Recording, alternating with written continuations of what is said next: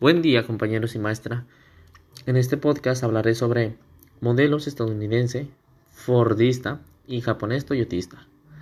Para comenzar, lo que cuenta son los rasgos más principales de cada uno de los modelos, eh, poniendo énfasis a las diferencias entre ellos. En cuanto al modelo más tradicional de ambos, el norteamericano, había eh, etapas en la economía, o sea, fases en la historia económica de los países capitalistas entre el siglo XIX y, comienzos del siglo XXI. Una primera etapa manufacturera, una segunda etapa caracterizada por la gran industria y la introducción del maquinismo. Una tercera etapa de producción masiva iniciada hacia fines del siglo XIX, a partir del principio de la organización certificada del trabajo basada en técnicas y métodos taylorianos. Y por último, una cuarta fase habría, que habría tenido comienzo en la década de 1980, vinculada al, al modelo japonés de producción. Pero, ¿cuál modelo de, cuál modelo de producción estamos hablando, no? Ok, el sistema de producción en serie es el pago de salarios de acuerdo al rendimiento y la contratación de obreros, sin mayor calificación, cuyo trabajo se hallaba estéticamente limitado y prescriptivo. Constituyen otros de los más importantes rasgos de la organización productiva en este periodo. Dentro de esta fase continúa Nefa y, la, y de la Garza, Toledo. El Fordismo implicó una nueva norma de producción, la mecanización de las cadenas de montaje, acompañada de nuevas formas de consumo masivo, acceso a bienes de consumo durables por parte de los asalariados y nuevas normas de vida de los trabajadores urbanos. Otra de las principales características del modelo norteamericano o Fordista, tal como señalan Battini y Whiskies, es que en énfasis está puesto en incentivar nuevas formas de relacionarse, particularmente con los trabajadores, para difundir entre ellos la noción de eficiencia y eficacia en la tarea, ¿no? Se, em, promueve la idea de contribución de los trabajadores a la competitividad de la empresa, la cual debe evaluar en la contratación, desarrollarla por el trabajo y su organización y finalmente conocerla a través del salario y quizá por la carrera.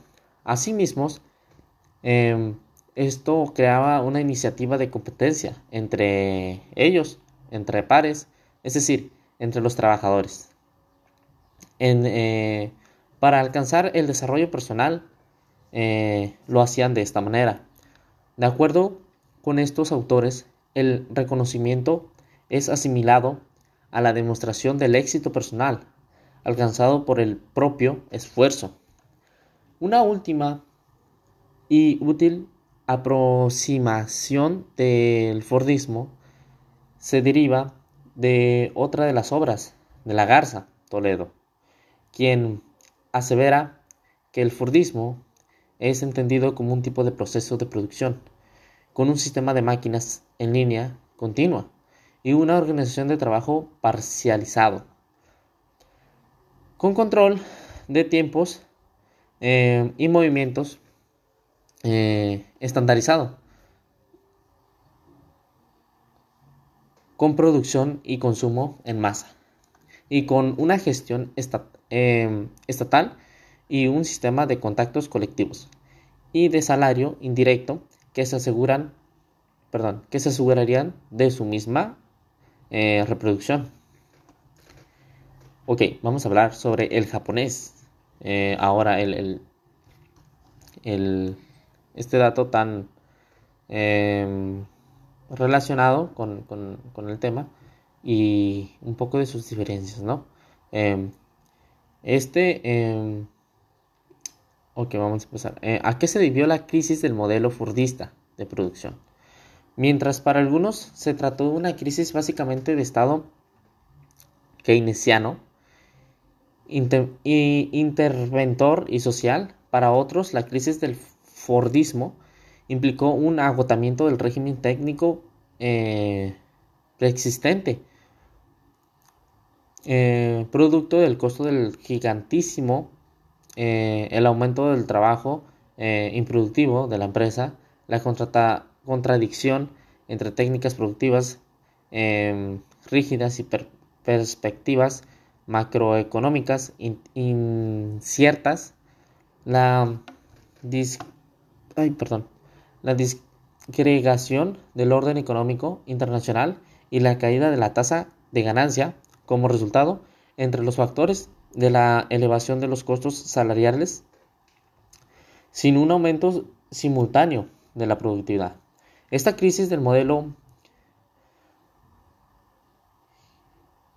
hegemonio obligó a reformular no solo los no solo eh, como veremos, la práctica, sino también teorías tales como la, la Berberman, que estaba sentada la relación entre cambios técnicos, eh, tecnológicos y control de los obreros sobre su trabajo.